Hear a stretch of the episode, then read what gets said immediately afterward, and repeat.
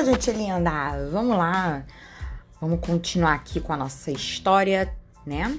Da nossa série Histórias da Nossa História.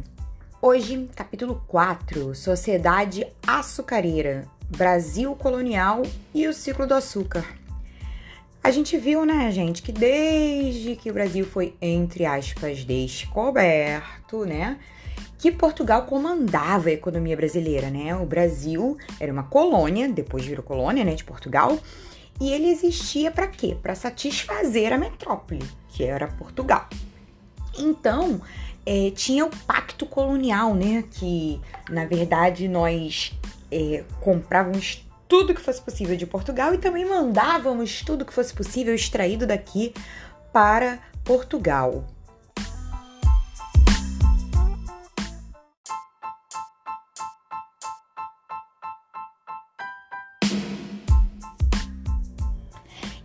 Gente chega onde?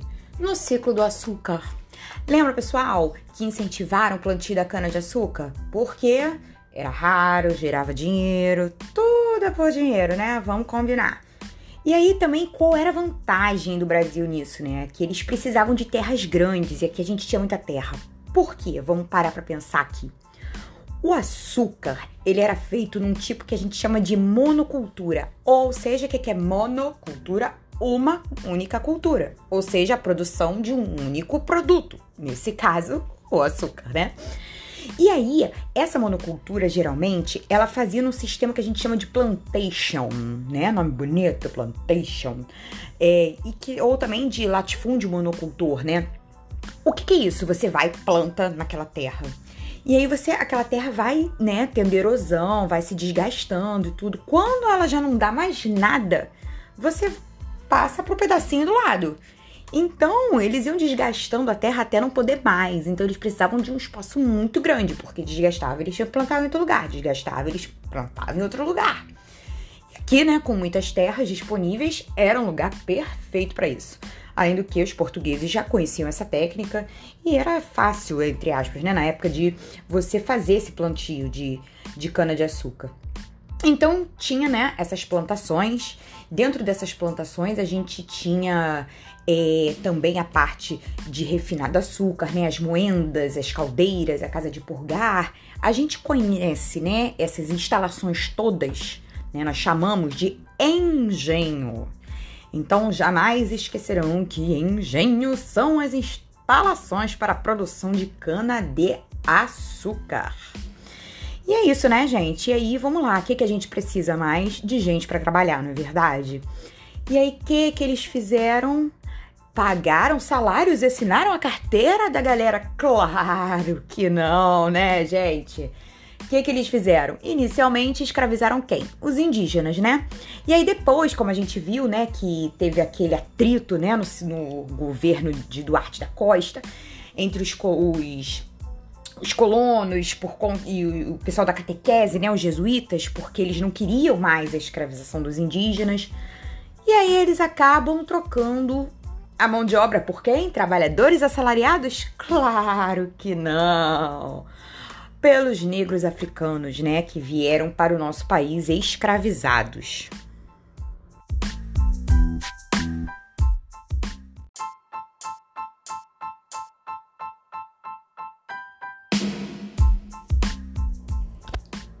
Vamos continuar. É, o ciclo do, do, açúcar, né? Como a gente falou antes, ele começou desde aquela parte da, das capitanias, né? Que Martim Afonso de Souza ele plantou na capitania de São Vicente, foi uma das capitanias que prosperaram, né? E como eu falei, por que a cana-de-açúcar, gente? Por que plantar cana-de-açúcar, né? Por que, que eles não plantaram, sei lá, bananeira, né? Porque porque esse produto era muito aceito na Europa, muito procurado pelos europeus, era um produto raro, como eu falei antes, valia dinheiro. E os portugueses conheciam a prática, né, desse plantio, eles sabiam como fazer. Para vocês terem uma ideia, o açúcar era um artigo de luxo, ele era vendido em grãos nas farmácias, custava pelo peso, gente. Imagina você chegar hoje numa farmácia, uma loja de luxo, sei lá, em algum lugar assim, num shopping, e falar assim: Olá, eu gostaria, por favor, de meio quilo de açúcar. E aí o vendedor diz para você, claro, querida, 150 reais. Você diz, oh meu Deus! É tipo isso, tá, gente? Valia bastante. E aí a gente não pode esquecer de três características principais dessa produção de açúcar: monocultura, latifúndio e escravismo. Repete comigo: monocultura, latifúndio, escravismo. Escravismo. Vamos ver aqui o que é cada uma dessas coisas.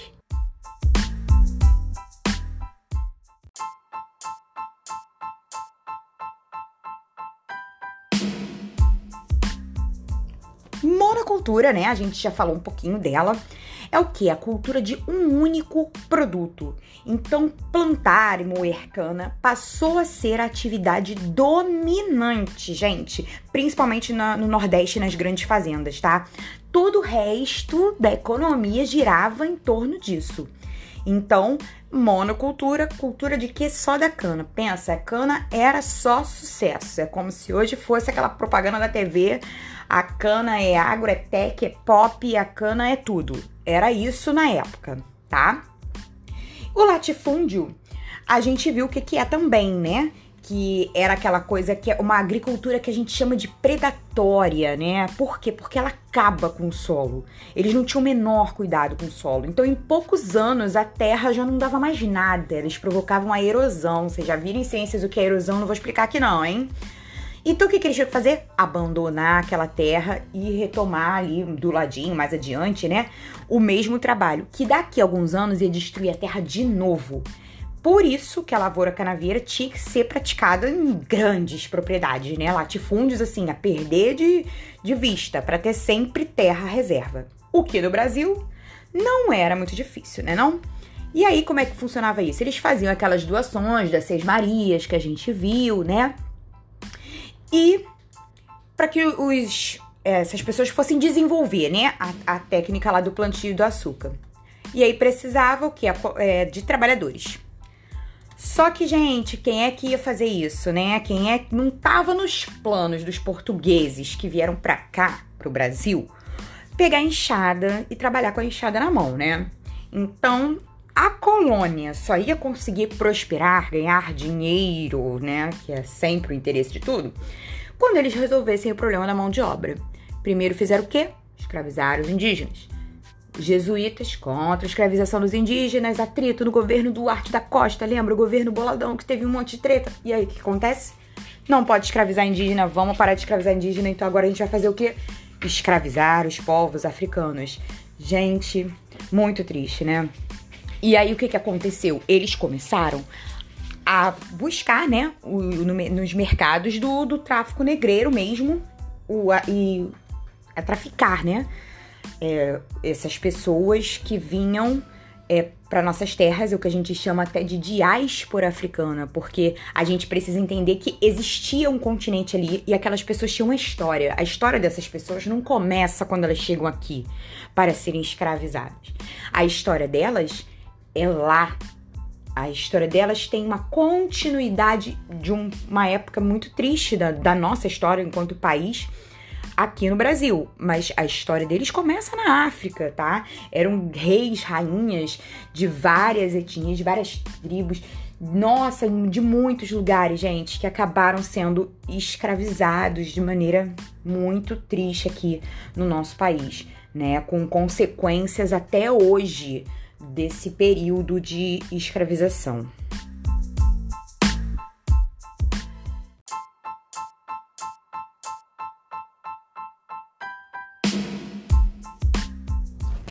Aí você vai me perguntar, mas então ninguém ganhava salário? Todo mundo era escravizado? Não, né, gente? Porque o português que estava aqui, ele não ia ser escravizado, né? Claro. E aí, então, tinha sim alguns trabalhadores assalariados, tá? O mestre da civilização do açúcar, que era tipo um engenheiro, assim, né? Da produção de açúcar, ele ficava ali acompanhando todas as fases da fabricação para ver se estava tudo ok. É, tinha também o feitor e os capatazes, que eram responsáveis é, por manter a disciplina né, com os escravizados. que eles eram pagos para isso. Também tinha alguns artesãos, um bar barqueiros, carreiros que transportavam produtos para o porto, né, para embarcar, para mandar para Portugal. Então tinha sim é, uma parte da mão de obra, uma pequena parte, né, que era assalariada. Mas a grande maioria da mão de obra que trabalhou nos engenhos de açúcar foi a mão de obra dos escravizados, tá? Mas a gente vai falar sobre isso no próximo capítulo. Vamos primeiro falar aqui da fabricação do açúcar, tá? Era feita no engenho, né? Como a gente falou antes, no engenho. E aí, é, a todas as construções, né, onde era cultivada a cana, faziam parte desse engenho, que tinha um núcleo central que a gente chama de quadrilátero do açúcar. O que, que, é isso, né, gente? Quadrilátero do açúcar. Imagina o que, que é quadrilátero, né? É um, um, uma coisa de quatro lados, vamos dizer assim, né? Quadrilátero, exatamente. Por quê? Ficava ali, ó, todo armadinho no, no formato de quadrilátero. É, as instalações desse engenho, que tinha casa grande, capela, senzala, algumas casas desses trabalhadores assalariados e as instalações industriais, né, que era para a produção do açúcar. Então vamos lá, vamos falar aqui de um por um dessas instalações. A gente tem a Casa Grande. A Casa Grande era a moradia do proprietário, né, do senhor do engenho, onde ele morava com a família dele. A gente tem a capela, porque a gente tem que lembrar que esse Brasil colonial era extremamente católico, então o catolicismo era a religião predominante. Então todo engenho tinha capela, que às vezes até o senhor do engenho convidava padre para ir lá rezar a missa para sua família e tudo. Então tinha uma capelinha. Tinha a senzala, que era onde viviam os escravizados, né? E aí tinha essas casas dos trabalhadores assalariados e as instalações industriais, que, como eu falei, que era a Casa da Moenda, Casa da Fornalha e Casa de Purgar e outras. O que, que era feito ali? Na Casa da Moenda, eles esmagavam a cana em dois cilindros, assim, que eram movidos por animais, né? Ou então, é, às vezes, pela força da queda d'água também. Imagina um moinho, né, que vai caindo assim vai movendo ali a, a força da água vai movendo. E aí, esses cilindros que esmagavam a cana. E aí, dali eles tiravam o caldo, tá? Esse caldo passava pra fornalha. Pensa, fornalha é o quê? Forno, né? Então lá ele era cozido em grandes tachos de cobre, né? Tachos enormes que eles usavam para fazer isso. E aí depois ali de vários cozimentos, né, o caldo esfriava numas formas lá especiais e ia para casa de purgar. Nessa casa de purgar ele ficava ali repousando, quietinho, bonitinho, vários dias enquanto ele ia separando naturalmente ali, ó, o melaço e os cristais do açúcar. É igual quando você, por exemplo, faz às vezes um suco na sua casa, se você deixar o copo assim parado na em cima da, da mesa. E aí, como se os algumas coisas fossem descendo e outras fossem subindo, né? Vai separando já viu? Imagina, sei lá, um copo de, de Nescau que você faz. Você fez um copo de Nescau e aí você deixa parado lá. Daqui a pouco, quando você vai olhar, o Nescau tá indo pro fundo e em cima tem mais é leite do que Nescau, né? Então era tipo isso, ele ficava paradinho ali e aí ele ia decantando, né? Que é como a gente chama esse processo. E ali separava o que, que era o melaço, que era o que ficava em cima, e os cristais de açúcar, de açúcar que ficavam embaixo. E aí, por último, eles separavam essa parte mal purgada, cortava com uma faca, né? Que era o chamado açúcar mascavo, que tinha uma qualidade inferior. E o produto final, né, disso tudo, ele era quebrado, colocado em torrões quadradinhos, né, e secado ao sol. Eles deixavam no sol ali, secando. Depois, o que eles faziam? Transformavam em pó e guardavam em caixas de até 50 arrobas, que dá mais ou menos uns 750 quilos. E dessas caixas, o açúcar servia para o mercado europeu para ser vendido, como a gente viu, com muito luxo e glamour. Só que aqui no Brasil não era bem essa realidade, né? Aqui, para quem trabalhava nos engenhos, nada de luxo e nada de glamour.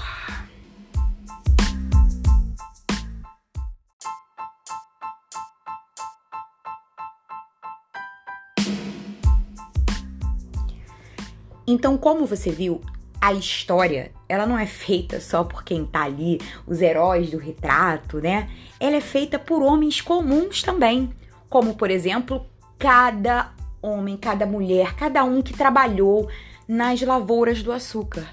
cada um que produziu ali, ó, uma, uma plantinha, né, uma, uma canazinha, faz parte, sim, da nossa história. Ou seja, a história é feita por mim, por você, por pessoas comuns. Então, siga adiante e seja um agente transformador da sua própria história.